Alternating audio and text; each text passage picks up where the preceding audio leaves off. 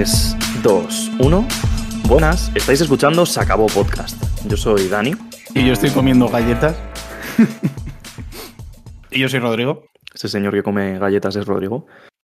Y. Ay, me cago en Dios. Como, un verdadero profesional, ¿eh? que justo no- me esperaba que ibas a hacer como la intro larga y he dicho voy a aprovechar. No, es que lo había estructurado al revés ahora. Plan, primero nos presentamos y luego esto. Tenía que haberte avisado, perdón. Come, come. No te preocupes, espérate, bebo un poquito de agua a ver si se me baja, porque encima son galletas consistentes. Rodrigo ahí comiendo campurrianas. Es que este país es una mierda, no tienen tosta rica, tienen o cosas llenas de azúcar o cosas que son intragables sin, sin mojarlas antes en leche o en té o lo que sea. Vale, ya está, lo prometo. Soy profesional.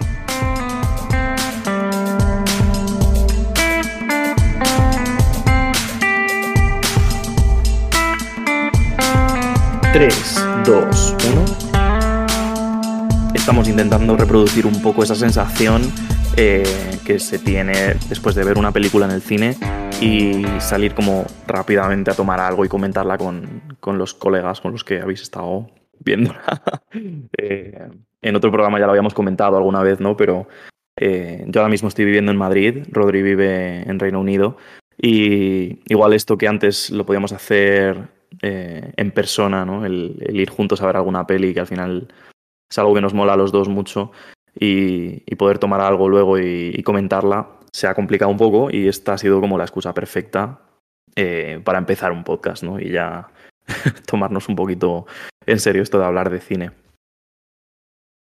¿Qué opinas tú, señor Rodrigo? ¿Me he explicado bien de qué va esta, esta movida? Yo creo, yo creo que sí, ¿no? O sea, queda claro que eso, aunque a veces no podamos grabar justo en, en el momento después de salir del, del cine, la intención es esa, el hacer una conversación que a lo mejor no está tan estructurada como... El objetivo no es hacer una crítica per se de una película como la que te puedas encontrar en una revista que tiene un- una estructura más determinada, sino que es simplemente ir hablando pues de como hablarías con un colega de lo que se te va ocurriendo, de lo que más te ha llamado la atención, de dónde ha fallado principalmente una película o menos, entrando también esto nos permite hablar en relación a otras obras, ya sea de el mismo director o de la misma distribuidora, etcétera. Entonces, yo creo que es eso, es un programa donde podéis venir pues, a ver un poco nuestra opinión y a sentir, pues eso, el cómo estar con unos colegas, pues, después de ver una película. Sí, además yo creo que la clave es eso que dices, ¿no? De estructura. No vamos a intentar tener como un orden súper concreto de, pues ahora vamos a explicar de qué va el plot de la peli, ahora vamos a hablar de los actores, el director, el equipo, no sé qué. Seguramente acabemos hablando de alguna de estas cosas, ¿no? Pero, pero al final va a ser todo un poco más como pensamientos ramificados. O igual que, pues de repente alguien está diciendo, Buah, pues esta escena estaba muy guapa y a ti te recuerda a otra cosa parecida de otra película que te gusta y, ¿sabes? Al final en una conversación con amigos no, no es todo ahí una ponencia, es una TED Talk. Entonces, pues es un poco recuperar eso, obviamente teniendo algo de, cabeza, no vamos a ponernos aquí a, a decir barbaridades, pero, pero un poco reproducir eso, ¿no?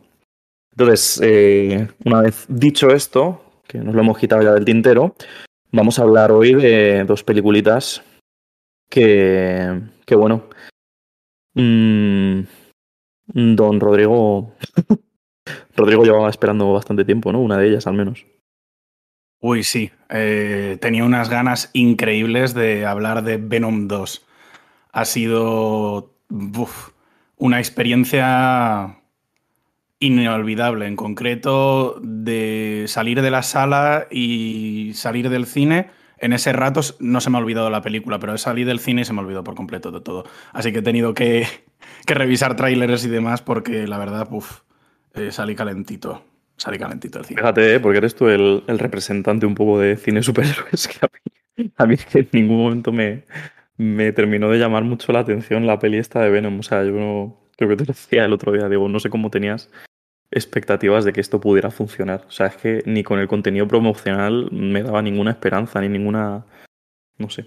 ¿Cómo, cómo te haces esto a ti mismo, tío? Si es, Explícamelo. Quiero entenderte. No, no lo sé, porque. Quiero entenderte.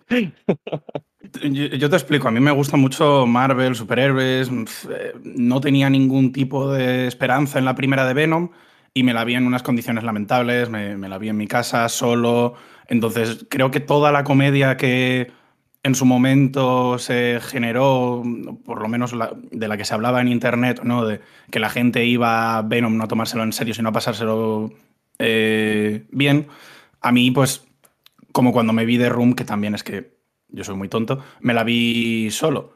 Entonces, es una forma insufrible de ver una película. Entonces dije, bueno, si voy al cine, eh, por lo menos estaré con el resto de la gente, se estarán riendo de las tonterías y a lo mejor es una experiencia completamente distinta que va, que va, que va. Eh, me sentí todavía peor que cuando vi la primera, porque en la primera me puedes engañar una vez y es mi culpa. Pero la segunda, que es literalmente la misma película que en la primera, eh, punto por punto, ¿sabes? Y viendo cómo la gente reaccionaba a las bromas, que había, la mayoría no, no se reían, eh, pero sí que había muchas bromas en las que todo el cine se estaba riendo y me sentía peor que cuando estaba yo en mi casa, porque en mi casa yo no me reía y decía, joder, qué lamentable. Pero estar en un cine en el que todo el mundo se está riendo y tú eres el único que no lo hace, y dices, joder, me da mucha pena no poder estar disfrutando esta película de la misma forma que lo están haciendo los otros. Porque para mí, ya te digo, una, una película muy cínica que no tenía ningún tipo de ambición. Creo que se veía que los actores se lo estaban pasando bien a la hora de, grabarla y me alegro mucho por ellos, pero es que no me invitó a, a entrar en ningún momento y las pocas veces en las que me reí eran más como por hacer mímica del resto de la sala o por alguna reacción que tenía el de delante que, pues yo qué sé, por ejemplo, había un momento en la película, no me acuerdo cuál era la línea, así que me la voy a inventar, pero Venom decía macarrones con tomate y el de delante decía macarrones con tomate y me pareció como tan, tan surrealista que me tuve que reír de, de eso, pero la película en ningún momento me hizo gracia. Y, no, bueno, pregúntame un poquito sobre la, la película porque uf, me estoy poniendo demasiado marronero para, para lo positivo que quería venir hoy. Uf. A ver, me ha llamado la atención lo que dices de que la película esta un poco la querías ver eh, como por efecto sala, ¿no? O sea, como eh, que parece que es una película que se, que se ve para disfrutar con la gente alrededor. Lo de es una película para pasarlo bien, no para pensar o no sé qué. Y es que mm, cuando hablas de ese tipo de película, mm, me, ha, me ha venido a la cabeza justo eso, como The Room, que lo has comentado también. Bueno, lo has mencionado. Y, y yo justo por Halloween he ido a ver eh, un espectáculo aquí en Madrid, el Rocky Horror Picture Show, que es como una de las grandes películas de, de este tipo de... A ver, ¿cómo decirlo? De, que, se disfruta casi más viéndola con gente que se la sabe, es al final un, un show el propio hecho de ir a ver la película, eh, todo cantando canciones en el, en el sitio te daban como una bolsa con, como con objetos y cosas para poder interactuar tú con, con, el propio show y con la propia película. Entonces es como, a mí cuando, cuando alguien me dice que, que, va a ver una película por ese tipo de experiencia, lo entiendo con eso, con The Room, con el Rocky Horror. Que bueno, lo de pensar o no pensar, pero pasárselo bien, mmm, igual no es tan aplicable, ¿no? En estas dos, porque es que te lo pasas bien, pero también te da que pensar. Igual más en Rocky Horror que, que la de The Room, que, que ya lo dejaremos para otro momento ese, esa movida. Pero, pero eso, ¿no? Que, que, no se me ocurre a mí Venom en ningún momento cuando pienso en ese tipo de película, ¿no? De, de verla con gente, de como, como que la gracia es verla con gente. Y ya te digo, es que, pues no sé, principalmente fue por reviews y demás que vi de, de la original online, que eso te, te la recomendaban como película casi stoner, de que no te importe absolutamente nada de, de, la película y te vayas a reír de lo estúpida que es y de, de cómo hay cosas que intentan y salen terriblemente mal, ¿no? Uf. Y creo que eso a lo mejor en la primera te no hacer más. ¿no? Claro. Entonces en la primera también te podías reír porque, claro, era la primera, entonces parecía todo casi más accidental. en ciertos aspectos. A mí personalmente tampoco me hizo mucha risa entonces, pero eso sí que parecía como que había un contraste tonal en ciertas cosas, que había un pegote de película sin ningún sentido y a veces te podías reír de, de la propia incongruencia y del caos que tenía formado esta película. Pero la segunda lo veo como más cínico, más sabiendo que eso fue precisamente lo que funcionó y como que la veo incluso más estructurada que la original. Entonces hay muchas cosas de la original que se supone que era lo que iba buscando que ni siquiera están aquí. Entonces es una película que ya no me acuerdo de dónde lo, he escuchado, pero alguien dijo que eran como casi Vines o TikToks, en plan son pequeños fragmentos en los que vamos a hacer X broma durante no sé cuánto tiempo y luego eh, nos vamos a pegar con Woody Harrelson eh, teñido de forma extraña, con hay 200 malos en la película y ninguno hace realmente nada. Lo único que me alegró la película es que por alguna razón pensaba que iba a ser dos horas, dos horas y pico, y, fue mucho más corta. Y, también dice mucho sobre la película el hecho de que normalmente si tú piensas una de superhéroes, sabes que por lo menos con el villano te vas a pegar dos veces, ¿no? Una en la que probablemente nuestro protagonista termine mal y luego la final grande, que es la que sale en el tráiler y demás. Y me dejó loquísimo que solamente se peguen contra el malo una vez. Y sea eso. De la forma casi anticlimática, porque literalmente es el tráiler de la película, no te enseñan nada más, casi todos los chistes están ahí, entonces fue una... No lo sé. Personalmente fue una experiencia muy, muy negativa para mí. Entiendo que hay gente a la que le gusta, pero no es para mí. Eh, pues tío, justo me has, me has, recordado una cosa hablando de esto de los trailers, que es una cosa que tengo yo como mucho en la, mucho en la cabeza últimamente. Y es que hay como una tendencia ahora de hacer trailers que te enseñan toda la película. A mí ya no sé quién, quién fue quien me lo dijo, no sé si fue un profesor de montaje, de edición de vídeo o algo así, que, que antes se, daba el, se daban los 20 primeros minutos de metraje de las películas para, para hacer un tráiler. Y, de esa manera, pues había como muchas sorpresas todavía que, quedaban para el espectador una vez que entraba a la película. A la película.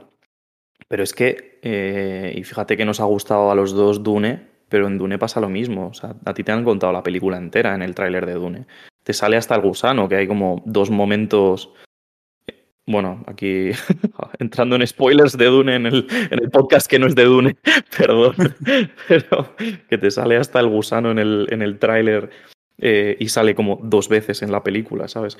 Como que hay, hay, una tendencia que a mí me da mucha rabia de enseñar toda la película en el tráiler. Me pasó igual en, en, Blade Runner 2049, me ha pasado hace poco también con un, un par de películas españolas y, y, no sé de dónde viene esto, no sé si realmente hay alguien a quien esto le hace bien. O sea, cualquier persona del público que haya visto un tráiler y eso ha sido lo que le ha llamado la atención de cara a ver la película, si luego la película no le da nada más que lo que ya ha visto en el tráiler, pues es un poco una decepción.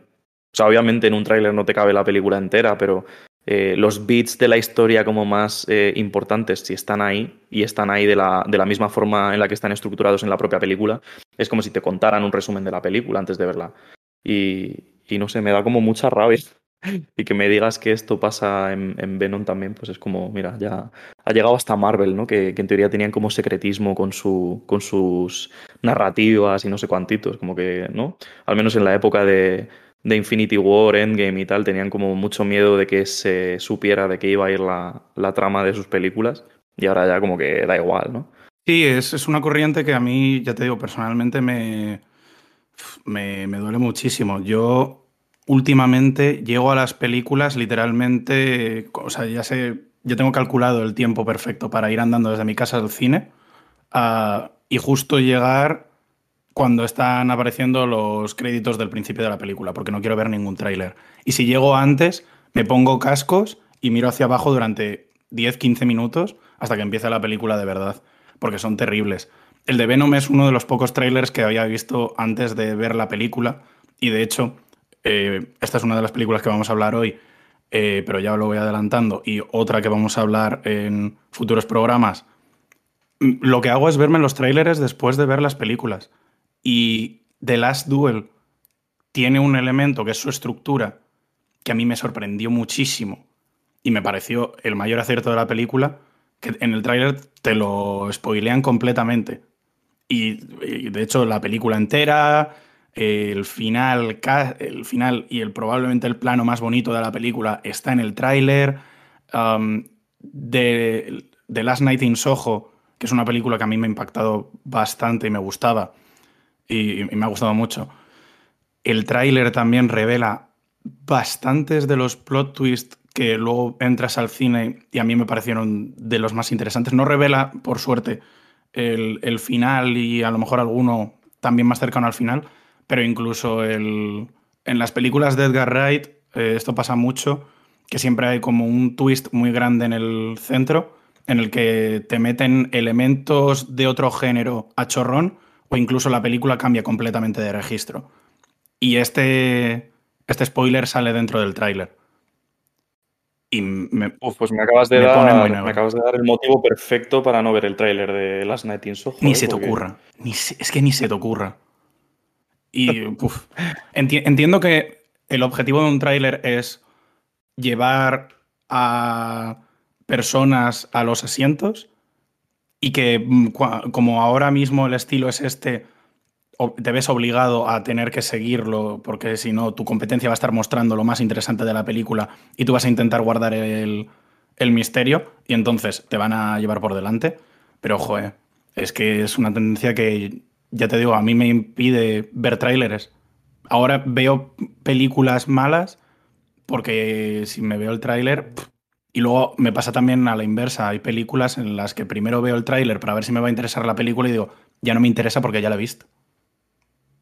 Mm.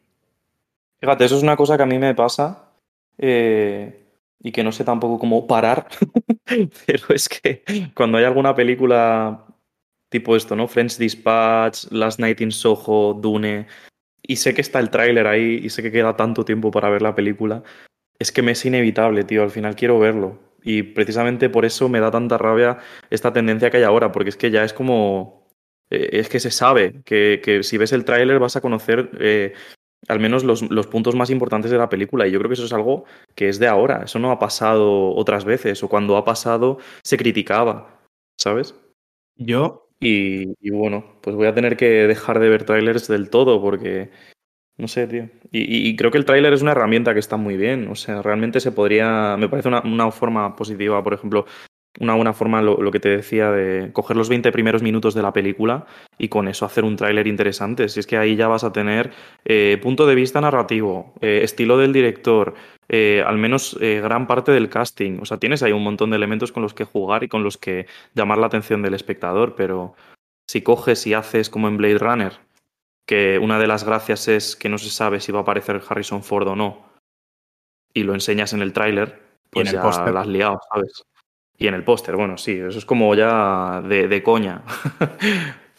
no sé, tío, es, un problema. Voy a tener que dejar de ver trailers y eso que ya te digo que es una cosa que a mí me gusta mucho, solo por la tendencia esta de mierda que, que no ayuda a nada. ¿no? Yo, fíjate, o sea, ya lo de los trailers, ya te digo, lo tengo superado. Ya me han fastidiado tantas, tantas películas que sale película buena y esto a lo mejor es un tema para otro día, ¿no? Pero sabes que va a salir X actor o que está X director metido en ello, lo que sea, un mínimo atisbo de que digas, buf, esto me interesa, y ya digo, lo voy a borrar de mi mente, lo único que importa aquí es si se mueve la fecha de estreno o no, y cuando salga, se ve y punto y te llevas la experiencia como más, más íntegra, yo creo.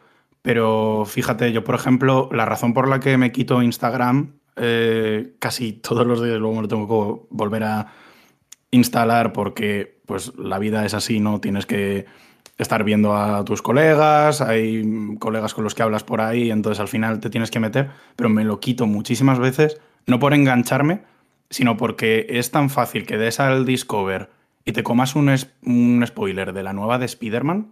Yo no, no, sé si ha salido el tráiler ya. No sé nada de. O sea, no he buscado activamente nada de la nueva de Spider-Man. Y sin embargo, me da la sensación de que voy a ir al cine y voy a ver todo. Porque solamente de miniaturas, en YouTube, en el Discover de Instagram, eh, tweets random que aparecen en tu timeline. Es una película de la que habla tanta gente y está especulando todo el mundo que ya me va a ser muy. me va a resultar muy complicado que me, que me sorprenda. Y eso que estoy activamente cerrando los ojos todo lo que puedo a ello. Eso me, llama la atención, fíjate, porque esa es otra cosa ¿no? de, la que hemos hablado otras veces en el programa, que es el tema del consumo, de ver cine como consumiéndolo y tal. Y es que por un lado, eh, creo que tampoco es tan malo el, poder conocer qué es lo que sucede en una película eh, para verla, porque, o sea, quiero decir, si al final lo que tiene que ofrecer una película es solo eh, esos misterios que te desvelan o esos giros de, guion, la película realmente no tiene nada que ofrecer que no se haya visto ya. Pero si la película realmente aguanta el, filtro de conocer lo que va a suceder, eso quiere decir que tiene como varias vidas, ¿no? No solo verla una única vez. Entonces, como que por un lado, mm, tampoco pasa nada, ¿no? Por, por conocer qué va, qué va a suceder en una película te tendría que poder gustar o sorprender de la misma manera por otros motivos, por otros muchos motivos. Eh, pero de alguna manera pienso que, la situación ideal es poder verla al menos una primera vez eh, con desconocimiento total de al menos el plot y luego ya pues ver si tiene más vidas o no, ¿no? Pero sí que he hecho el ejercicio como con alguna película que a lo mejor en un primer momento me interesaba menos eh, y digo, a ver de qué va esto. Y, he cogido y me lo he leído entero, ¿eh? O sea, no es. Voy a ver de qué va la sinopsis. Y luego he visto la película como con conocimiento de causa de cada una de las cosas que van sucediendo y también se disfruta de otra manera. Es como cuando conoces una obra de teatro y vas a, ver, y vas a verla al mm. teatro, ¿sabes? No sé, eh, no sé por qué me ha dado por hablar de esto, me parece curioso también. Como que el consumo, ¿no? Esa, esa era la movida, que que ahora con el rollo este Netflix y tal, que parece que estoy yo como criticando siempre un poco, que también me parece bien, o sea, joder, estar viendo todo el mundo mucho cine o muchas series y mucho tal, pero como que, que me da un poco de miedo de que se quede todo un poco en lo superficial. Y yo creo que, un, una, un buen toque de... Una buena prueba de toque, ¿se dice así? ¿Prueba de toque? Eh, prueba de fuego, no sé. Eh, una buena prueba de fuego de que una película puede aguantar o no eh, puede ser precisamente el, conocer qué va a pasar. ¿no? Mm. Igual no, igual estoy equivocado. Yo creo que depende un poco de, lo que vayas buscando al final y del tipo de película que sea. Yo creo que en Venom, por ejemplo, no hace falta que te vendan ya literalmente todo. Porque tampoco busca ofrecerte nada y no creo que porque tú sepas eh, spoilers, aunque sale en el tráiler, que se van a pegar dentro de una especie de iglesia o catedral con un rosetón el Venom con eh, Carnage o Matanza, que se llama en español, pues porque tú sabes eso no, no te va a mejorar de ninguna forma la película. Pero a lo mejor que tú sepas que en The Last Duel, spoilers, si os importa mucho lo que viene siendo el detonante de la trama de una película, que tú puedas hacer una decisión informada antes de ir a verla sobre que se trata eh, una agresión sexual muy seria a una mujer y que la trama gira en cuanto a eso, pues hombre, me parece a lo mejor interesante que tú puedas saberlo, sobre todo porque hay gente a la que eso le puede triguerear, ¿no? Y demás, y, o que simplemente pues no, no le interesa el tema y pasa creo que son como conceptos muy distintos. Pero has dicho una cosa y, con eso yo creo que ya podemos volver a Venom y cerrar porque de verdad no, no merece más la pena.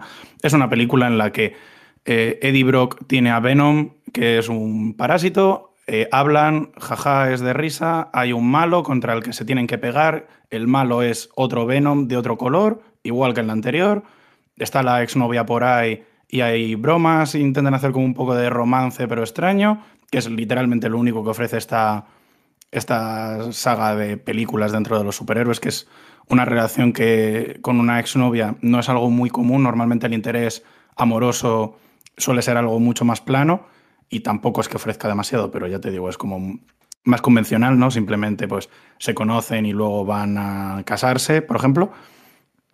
Y aquí es un poco más distinto esa dinámica, pero al final del día es hay un malo nuevo para la próxima, hay tortas contra otro Venom, han metido a otro personaje que es eh, la novia de Woody Harrelson, que tiene un poder que podría ser interesante, que es el de que echa ondas sonoras que eso molesta a los simbiontes. Entonces, tanto Venom como Matanza, pues es su debilidad. No hacen absolutamente nada interesante con ello.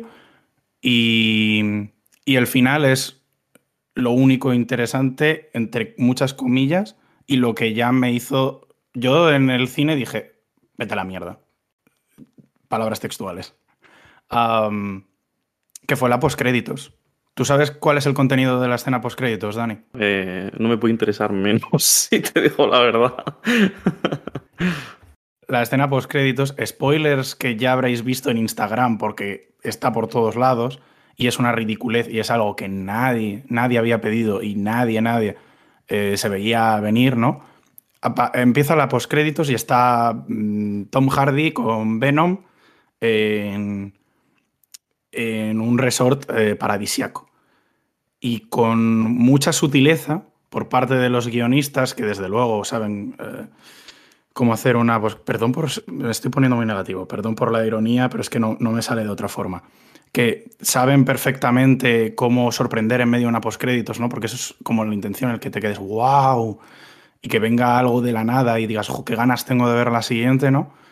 Eh, pues empezar una conversación diciendo, sí, bueno, sabes, Eddie, eh, los, los simbiontes como yo hemos vivido muchas cosas, hemos estado en muchos planetas, hemos estado en diversos universos. Y tú dices, joder, me cago en la ¿De verdad habéis hecho una película de hora 45 para decirme que vais a meter a Venom con el Spider-Man de Tom Holland por la putísima cara? Pues efectivamente. Y todo el mundo salió del cine como si eso fuera la nueva venida de Jesucristo. Que de nuevo es una tontería porque ya lo sabíamos. Hay un tráiler de otra película que se supone está en el mismo universo que, que la de Venom, que se llama Morbius, que también tiene una pinta de que vamos, voy a salir eh, calentito del, cine, en la que ya se veía que el... En, la que ya se veía... Eh, perdón, me, he puesto muy nervioso, ya se me ha olvidado. ¿Cómo se llama el actor de, de Birdman? Eh, Kane, no, ¿cómo es? Michael... Michael Keaton. Michael Keaton, he dicho Kane. Michael Keaton. bueno, parecido, me, me lo he recordado en el que se ve a Michael Keaton, que es de nuevo del universo de Spider-Man de Marvel, hablando con el Morbius, que se supone que es del de Sony. Y el, de Sony, y el universo de Sony lo acaban de cambiar de nombre para que se parezca más o menos al de Marvel. Y sabemos que ha habido unas negociaciones muy extrañas con Disney eh, hace dos años aproximadamente, en la que ya imaginábamos que uno de los compromisos iba a tener que ser este. Entonces, cero sorpresas y realmente me parece que Venom 2 ya no es ni siquiera un producto en el sentido de hemos hecho Venom 1 y ha salido un montón de dinero de un presupuesto relativamente bajo, sino que es esto es un producto, o sea, es una nota de prensa diciendo los personajes de Sony eh, ahora van a salir con los del MCU y viceversa. Ya. ya está. Claro, porque había una movida de derechos, ¿no? Ahí que no podían hablar de ciertos personajes que a lo mejor eran más populares que otros en Marvel. Sí, eh, lo que sucede es que, de forma rápida, Sony tiene los derechos de Spider-Man y de todos los personajes eh, que tienen que ver con Spider-Man o que salieron, originaron de, los cómics de Spider-Man. Mientras que Marvel tiene ahora mismo, después de comprar 20th eh, Century Fox, literalmente todos menos ese. Pero Spider-Man es el que más merchandising mueve y probablemente el que sea el superhéroe favorito de la mayoría de la gente, sobre todo pre-MCU, yo creo que era el superhéroe favorito de, la mayoría de la gente. Entonces, claro, eh, interesa poner a Spider-Man con los Vengadores, pero el problema que tiene Sony es que no tienen la mano que tienen ahora mismo los de Marvel y se quieren asimilar, evidente, o sea, se quieren eh, acercar y que la gente confunda lo que es de verdad Marvel con lo que es Sony para que así vayan a ver su película como si fuera algo importante. Hmm y ya lo han terminado de conseguir con, con esta. Entonces, ya me, ha parecido tan producto y ha salido en un momento en el que están saliendo películas como Dune, como Last Night in Soho, como The Last Night, como The French Dispatch, todas tan... Mm, serán mejores o peores, pero son como tan únicas, tan buenas. Hemos estado esperando tanto tiempo para poder ver películas de verdad de nuevo en el cine y que salga justamente esto en medio, que es algo tan cínico, tan que parece sin ningún tipo de pasión, sin ningún tipo de ambición y que es algo que es casi más una obligación que algo que tengan que de verdad hacer. Incluso comparado con otras películas de Marvel, porque con Sanchi está grabado en otro programa, me lo pasé muy bien. salí de verdad muy... ni siquiera enfadado o decepcionado, salí abatido. De... Salí como si hubiera perdido el tiempo, la verdad. Pues eso es lo peor que se puede decir de una película, ¿no? Que te haya hecho perder el tiempo. Y me alegro por la gente de nuevo que consiga entrar a la película, pero. Pues mira, yo iba. se ha quedado a kilómetros. Yo iba a decir dos cosas, pero con esto de. Esto de, de que te haga perder el tiempo una película lo voy a retomar, ¿vale? Después. Eh, pero bueno, antes de eso, eh, quería hablar un poco de Venom y el casting, el mundo casting y tal, y el mundo dirección.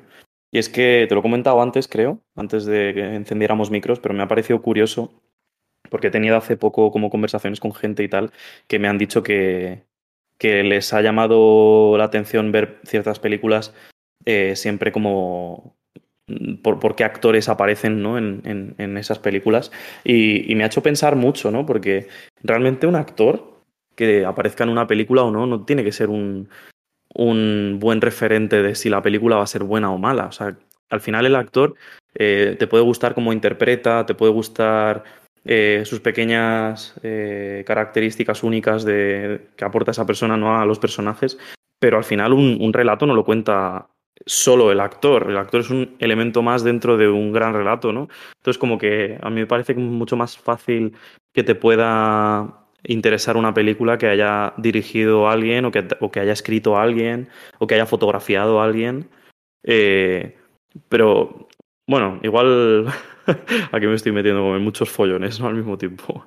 sobre todo diría eh, dirigido y escrito a alguien, porque al fin y al cabo eh, se va a estructurar toda la película alrededor de un texto o alrededor de una visión particular de cómo narrar una historia. Entonces, yo por eso sí que cuando hablábamos el otro día de, de Villeneuve, que pues tiene sus más y sus menos, ¿no? Hay quien le gusta mucho, hay quien no le gusta nada, tiene sus películas mejores y peores. Al menos sí que eh, con gente así, eh, autores y tal, de alguna manera eh, tienes una certeza de que te van a contar algo de una manera particular, ¿no? Pero tienes a Tom Hardy, que a priori es un actor muy interesante, que ha tenido grandes interpretaciones y te aparece en Venom, y, y no sé, quiero decir, habla por sí solo, ¿no? que, no tiene por qué ser algo ni que haya querido hacer él a gusto ni nada, ¿no? Porque muchas veces estas propiedades que tienen como mucho dinero detrás sirven un poco como un cheque para esta gente a veces de entre proyectos, ¿no? No sé quién era, creo que era el director de Kiss Kiss Bang Bang que decía hago una para ellos y una para mí, porque creo que dirigió alguna de Iron Man o entonces es como para poder. ¿Era Guy Ritchie? No, pero el de Kiss Kiss Bang Bang era otro tío, pero vamos, puede ser que Guy Ritchie haga ah, lo pues mismo. Me, he confundido. No, pero igual, igual hace lo mismo, ¿eh? O sea, como, como que al final hay, hay proyectos que se ve claramente que alguien que hay detrás eh, como figura autoral, como, como que va, va, a intentar contar algo de una manera particular. Y, y no sé, un actor es como un no sé, igual tengo una visión yo muy chunga de ello, pero obviamente luego un, gran actor con un gran director, un gran equipo y demás, pues destaca mucho más, es una pasada y es un gusto, pero que me, llama la atención que sea el actor al que mira todo el mundo de cara a ver una película antes que, que otra, otra cosa, no sé. Me he metido como en mucho jardín. Bueno, pequeña nota, sí tenías tu razón. El, director del que estamos hablando es Shane Black y me he liado porque sabía que había hecho otra película con Downey antes y me había liado con Guy Ritchie porque Guy Ritchie y Downey hicieron las de, las de Sherlock Holmes. Mm. Pero respecto a lo que dices tú, yo lo veo como muy claro en el sentido de... Entiendo tanto la posición de alguien, sobre todo de la gente que no está tan metido dentro del mundo del cine.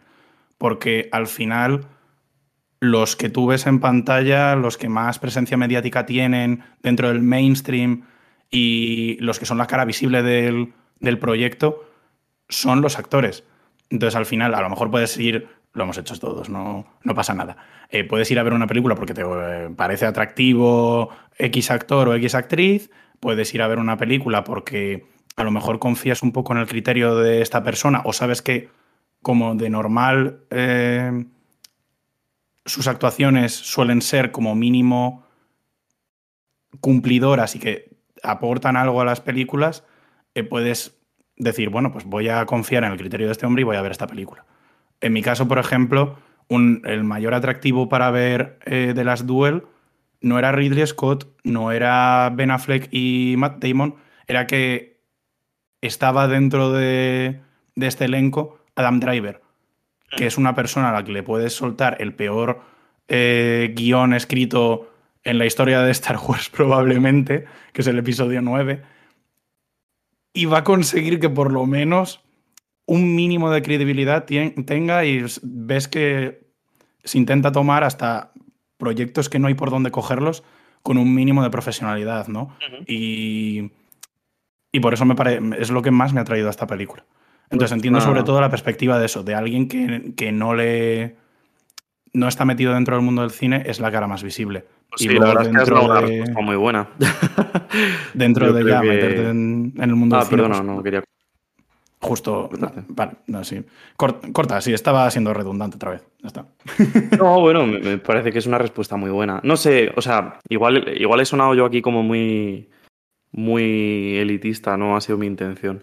Pero, pero que me parece como que, que te puedes llevar menos chascos viendo a, la persona que es responsable del total de la película que a la persona que es responsable de su papel en la película. ¿Sabes? Mm.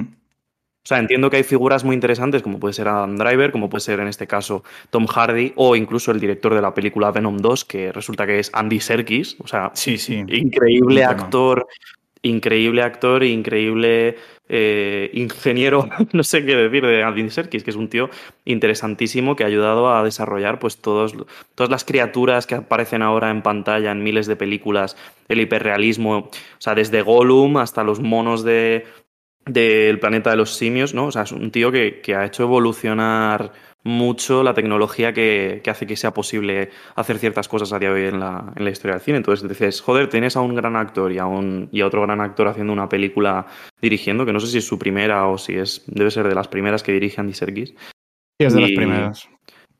Y, no sé, o sea, aquí me estoy yo poniendo piedras sobre mi propio pero bueno, que, que justo Andy Serkis dices, seguro que tiene una visión interesante de las cosas y te saca Venom 2 también. O sea que, bueno, nunca sabes, ¿no?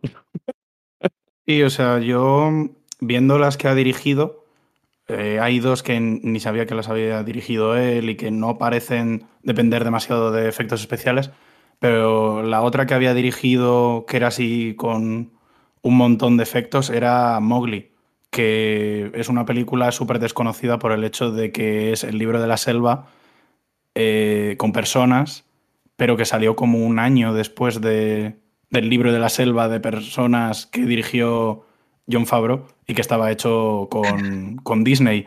Entonces, claro, la cantidad de publicidad y el hecho de que ya todo el mundo la había visto, pues yo creo que relativamente poca gente había visto el, la anterior película de, de, este actor y director, ¿no? Y la verdad es que en cuanto a Venom no, no aporta nada nuevo y tampoco...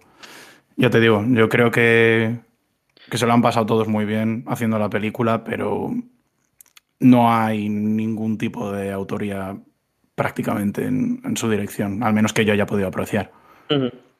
Bueno, es interesante, ¿no? Igual ha hecho lo de una para ellos, una para mí. No le salió bien lo de Mowgli. Ha dicho, voy a hacer Venom. Ni idea. Completamente. Eh, pues mira, voy a retomar lo que te había lanzado antes, ¿no? Que era lo, lo, que decías de que una película te hiciera perder el tiempo. Y podemos aprovechar a lo mejor antes de entrar a las duel, de Last Duel, de hablar un poco de nuestro sistema de, de rating, de cómo, ¿no? cómo nombramos, cómo evaluamos las películas y tal.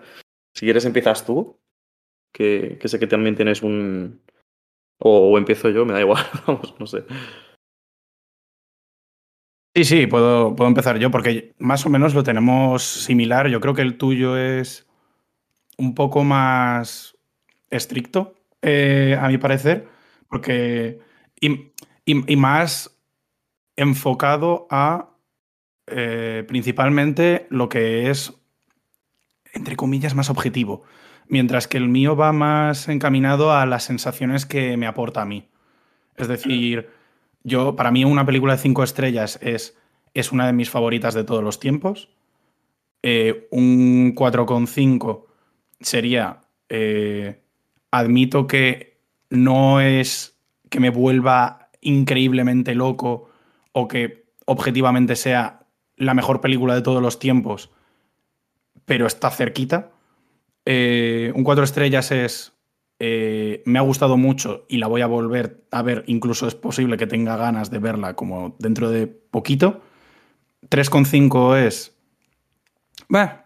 me ha gustado más de lo normal, la destaco sobre otras películas y, mi intención sería verla, pero tampoco tengo prisa.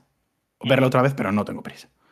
Y, las tres estrellas son, entre comillas, lo que sería, creo, tu cinco, que es, esto es lo mínimo que tiene que tener una película para realmente ser como un aprobado, es tu media.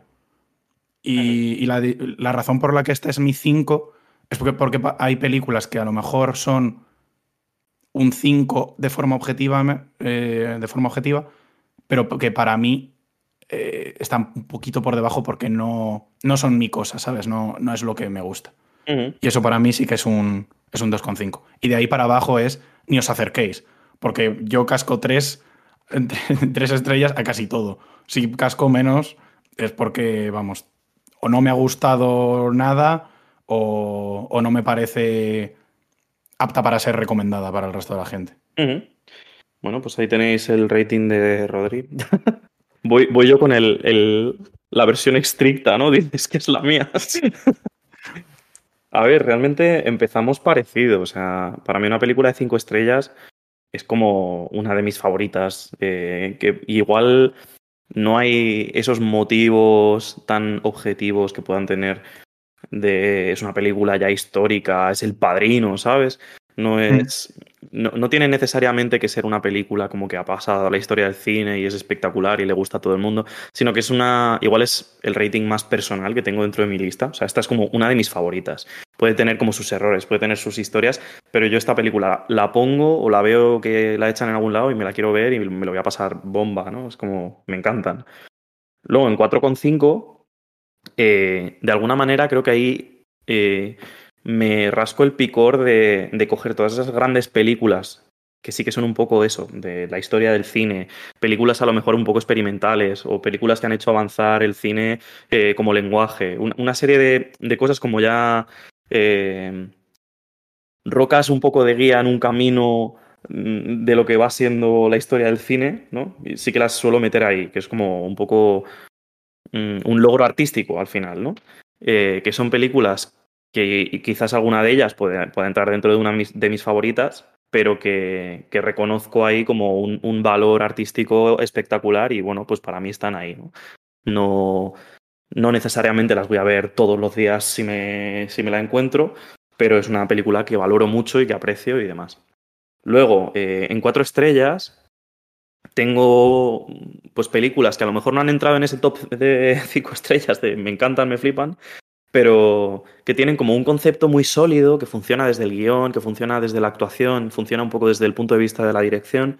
Eh, y, eso está acompañado por la estética tanto visual como sonora de la película, ¿no? O sea, es una película que, que está muy bien planteada y que se sostiene muy bien por todos lados. No tiene como flaquezas por ningún lado, que al menos no desde mi punto de vista. Obviamente todo esto es subjetivo. Eh, pero no necesariamente es de mis favoritas tampoco.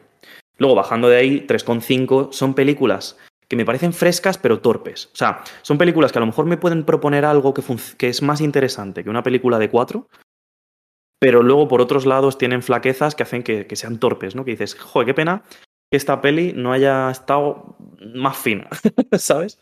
Y, y, ahí hay algunas de las películas que a lo mejor pueden ser, o que yo puedo incluso apreciar un poquito más que alguna de las de cuatro.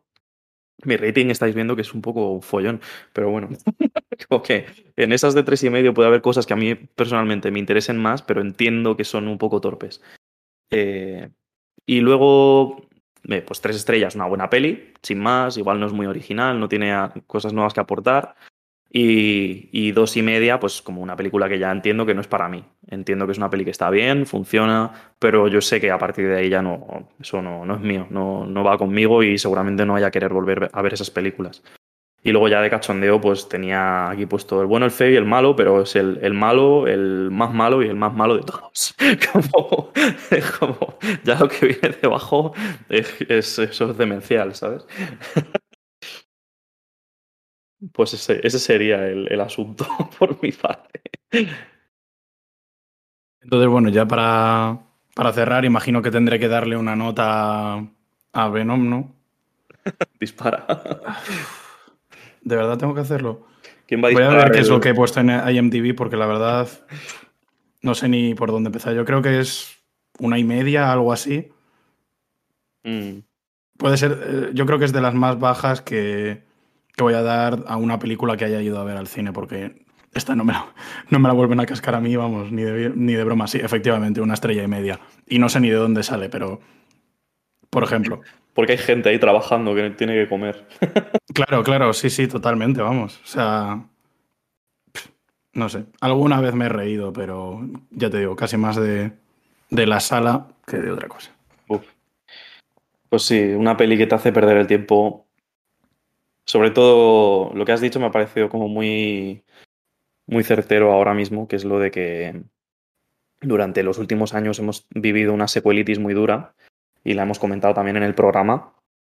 Y justo estos meses están siendo como muy chulos, ¿no? Para, para el cine. Está habiendo un montón de propiedades nuevas o historias nuevas muy frescas eh, de estas que no, que no se ven y que todos parecemos querer y, y están ahí. Entre medias de eso está un Venom muy insípido e insulso y tal. No sé. Bueno, hablando de... que- Perdona. Y vamos a hacer la misma, la misma enlazada, así que hazla tú. Y bueno, hablando de una de esas películas que, que es fresca, que es interesante, que parece una nueva propiedad y que no tiene nada que ver con Marvel, ni con ningún superhéroe, ni con ninguna secuela, al menos que yo sepa, igual es la adaptación de algo. Es la adaptación de algo. Vaya por Dios. Pues vamos a hablar de The Last Duel de Ridley Scott. Dispara, Rodri, que esta la has visto tú. El guion, además de aparecer en la película, lo hacen eh, Ben Affleck y Matt Damon, pero no están solos, sino que hay eh, una guionista que es Nicole. Perdonadme, pero es que es uno de esos apellidos medio complicados. Eh, Holofcener, que, que esta es la primera película que, que he visto que haya hecho un guion, así que no, no puedo hablar respecto a las otras, pero sí que era mm, como algo relativamente importante el tener a Matt Damon y a Ben Affleck de vuelta escribiendo un guion juntos, que creo que es la primera vez que lo hacen desde Good Will Hunting. Y yo creo que antes de empezar a entrar en la película, que ya hemos hablado un poquito, de que el principal detonante y la razón de existir esta película es eh, que habla sobre un acto, una agresión sexual eh, que se hace a una eh, muchacha en tiempos medievales. Eh, creo que es un poco importante hablar del contexto, ¿no? Que esto, Dani, es, es algo que ha dado bastante, bastante que hablar y que ha formado bastante polémica. Sí, la verdad es que es una película que yo no tenía ninguna información sobre ella. O sea, a mí, pues bueno, un poco lo que estábamos hablando estos días, ¿no? Me parecía interesante porque era, primero de todo, una película de Ridley Scott, que es un cineasta que a mí me parece espectacular, icónico, mm, completamente consagrado en la historia del cine y muy interesante. Eh, a- vamos, con sus más y con sus menos, obviamente. Eh, pero bueno, una peli de Ridley Scott en una propiedad nueva que no es Alien, eh, con un guion de estos dos tipos, Matt Damon y Ben Affleck, que ya habían hecho un gran guion en Good Will Hunting, pues ya son como muchos elementos interesantes, ¿no? Para, para ir a ver una película. Y, fíjate, ahora vuelvo al tema de la polémica, pero fíjate que qué pena también, que esa es otra de las cosas que me sorprenden, una película con Ridley Scott, o sea, uno de los grandes cineastas que siguen vivos en, nuestra época, con un guion de Ben Affleck y Matt Damon, ganadores del Oscar, eh, con ese casting, haya sido un fracaso en taquilla, yo no lo entiendo. O sea, no, no sé, la gente va a conseguir que siga habiendo Venoms 2 en vez de películas interesantes. Yo, bueno, hablo desde el desconocimiento, ¿eh? no he visto esta película, pero es que ya simplemente el hecho de tener una fuerza creativa tan chula detrás, mm, es que puede que, esté más de acuerdo o menos con, con lo que me vayan a, a, contar, que bueno, ahora hablamos de la polémica, ¿no? Pero ya seguramente vaya a, a ver algo interesante o que te, haya, que te haga reflexionar seguramente. Entonces, bueno, pues es un poco una pena. Seguro que merece la pena que haya más películas de este tipo con, con sus preguntas y sus respuestas complicadas que un Venom 2. Pero bueno, volviendo a la polémica, ¿no?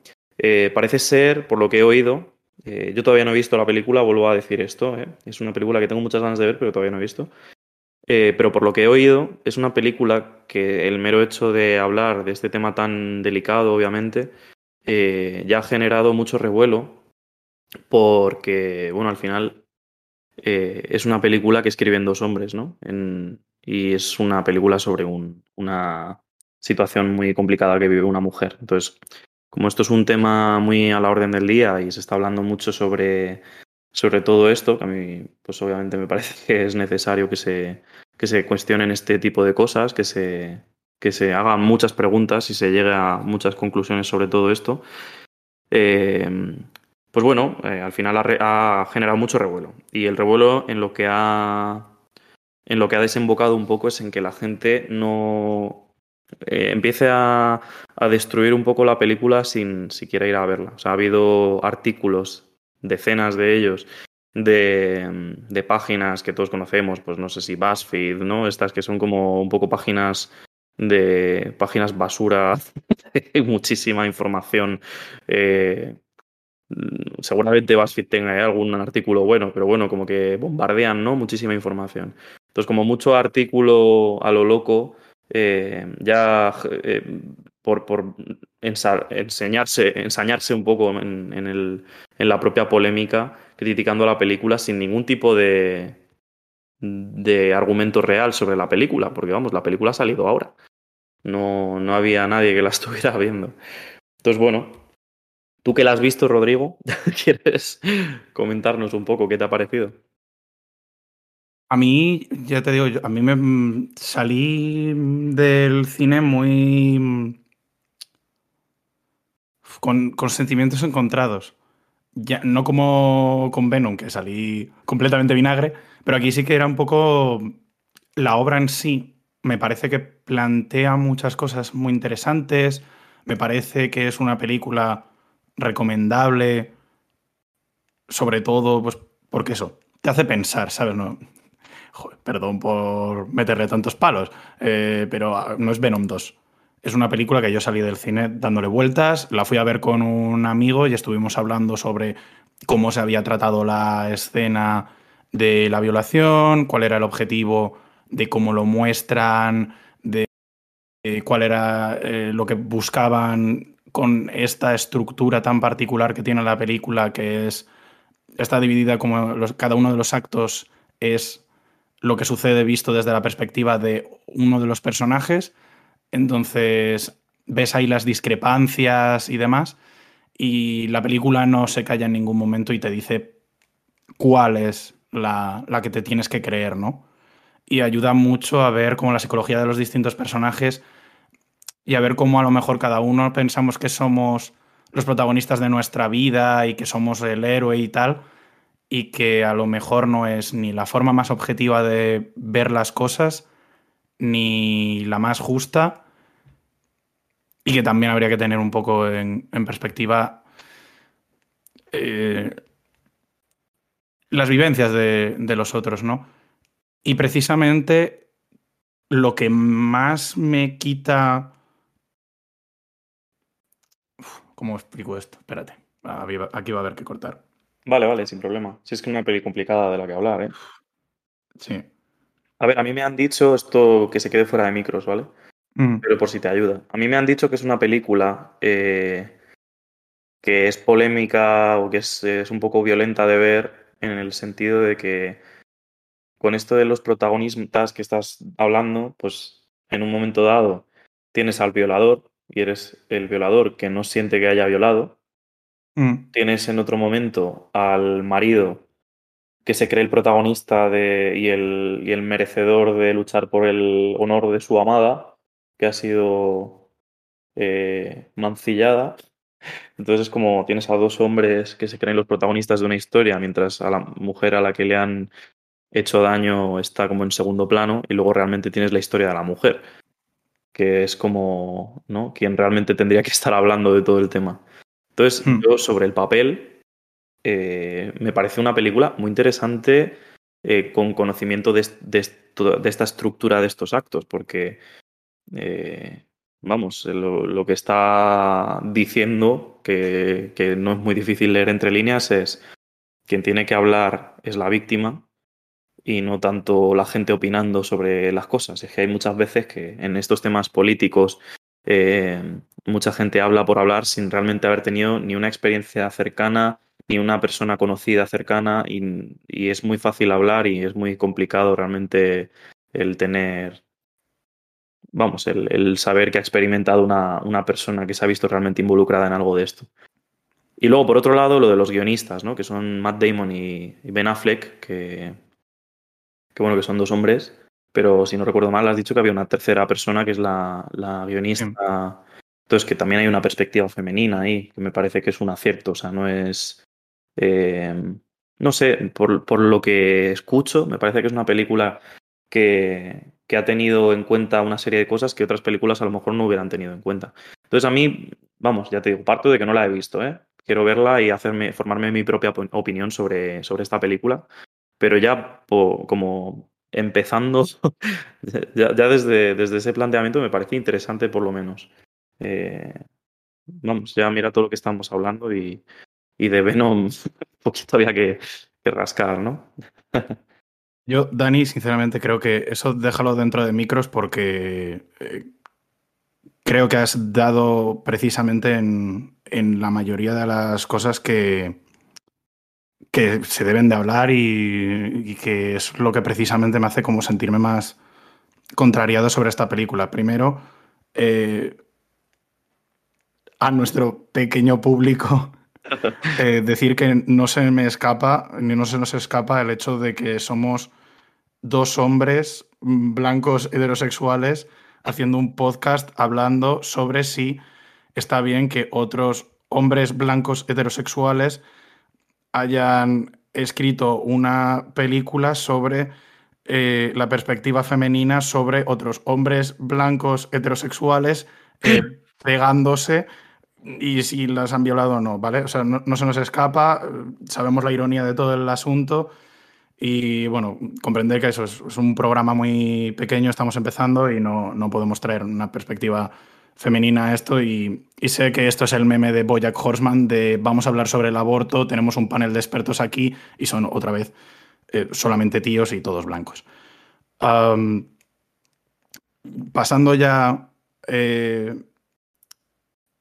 este tema, lo duro y lo que me parece extraño es que aunque como obra a mí me resulte muy interesante, me parece que plantea muchas cuestiones y que ya solamente por eso haya que verla, y, perdón, estoy sufriendo un poco demasiado con esto, es porque esta película ha salido en 2021, ha habido el COVID entre medias, y más o menos a poco que sepas lo que es, lo que dura el ciclo de, de una película desde que se hace un pitch a un estudio, se coge esa película, se hace una prepro, una producción, una postproducción y luego se lanza, más o menos puedes pensar en qué momento se ha decidido lanzar esta película.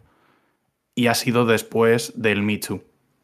Eh, Este movimiento que hubo en Hollywood en el que las mujeres y también hubo ciertos hombres, eh, pero principalmente era, eh, y sobre todo para hablar de este tema, eh, lo que más visión, o sea, visibilidad yo creo que se le dio fue a, a las mujeres, eh, como habían sido parte de un sistema, y siguen siéndolo, eh, de un sistema que las está oprimiendo y de que literalmente las utiliza, ¿no?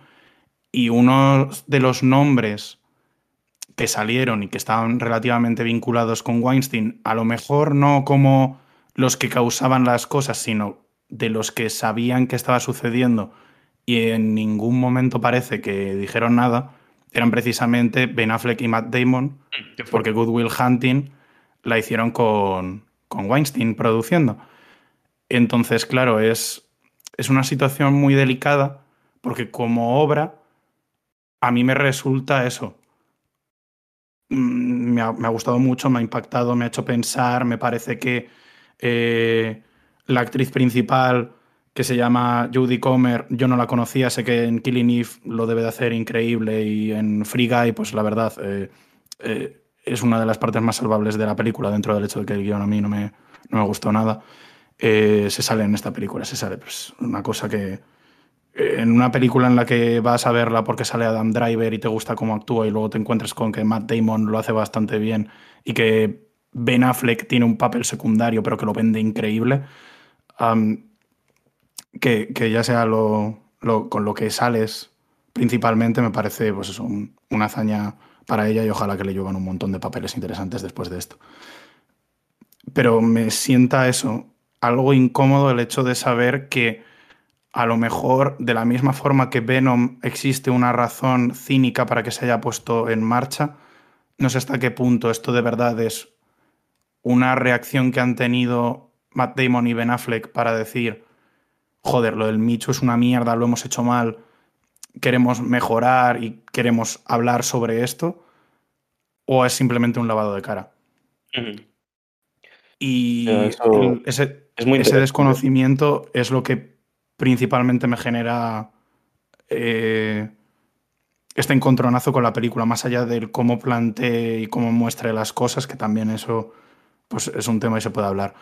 Pero es lo que más incómodo me resulta. O sea, que es uno de esos casos en los que estaría como muy. Bueno, es que es un melón muy grande que abrir, pero como que parece que es uno de, uno de esos casos en los que se puede hablar mucho de, de obra y artista, ¿no? Si se puede separar o no.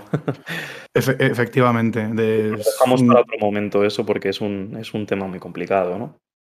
Sí, pero yo creo que eso cuando lo hablemos creo que es un, es un caso muy interesante de, sobre la, muerte del autor, se llama en, castellano, ¿no? Esa es la, terminología. Y, bueno. Bueno, o sea que quizás la gente eh, debería formarse su propia opinión de cara a ver esto. no, no sé, vamos, tú, tú dirás, Rodrigo. A mí, ya te digo, me parece que en el. O sea, entiendo por qué la gente no quiere verlo y entiendo por qué alguien que haya escuchado lo que acabo de decir no, no le interesaría verlo.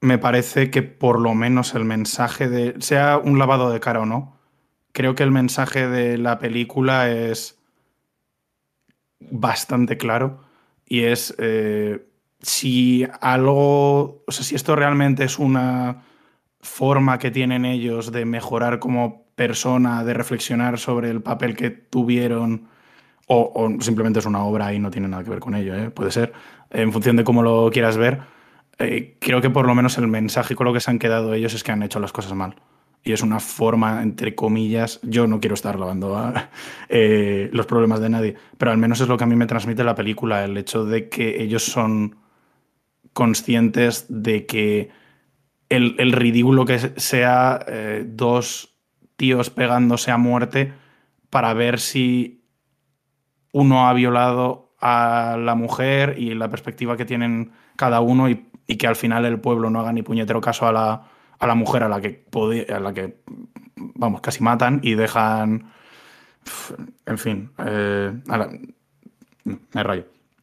A, la que en el caso de que su marido en el, en el combate a muerte eh, muriera, pues ella también moriría como consecuencia y que sea solamente es un acto performativo para que el marido en caso de ganar eh, recupere el honor que ha perdido y luego además habla, pues, como muchas otras películas medievales, ¿no? Sobre el hecho de utilizar a la mujer como peón a la hora de ir mezclando entre las personas que pertenecen a la nobleza, ¿no? Para ir consiguiendo tierras, ir haciendo alianzas.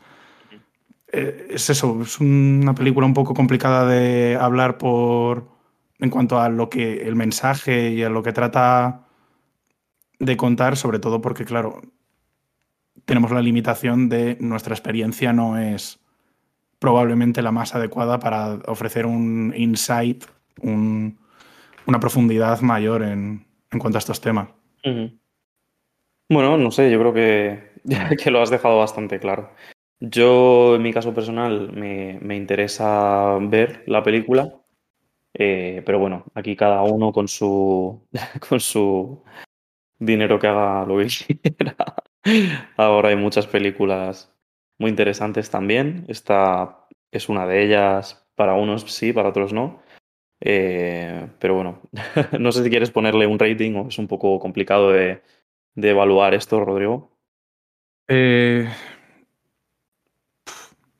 Sí, sí que se lo voy a poner. Eh, yo le he puesto, porque es, lo que he puesto en, en Letterboxd, intentando alejarme de absolutamente todo y simplemente haciéndolo de la muerte del autor y pensando en la propia película, eh, me parece un, 8 de 10. Creo que simplemente por, por el aspecto técnico que es de lo mejor que he visto. Sé que tengo muchas lagunas en cuanto a la cinematografía. De, de Ridley Scott, pero de lo que he visto es probablemente lo que más me haya gustado y es algo distinto, yo creo, dentro de, una carrera en la que, en lo personal, sobre todo, yo lo relaciono con, con la ciencia ficción.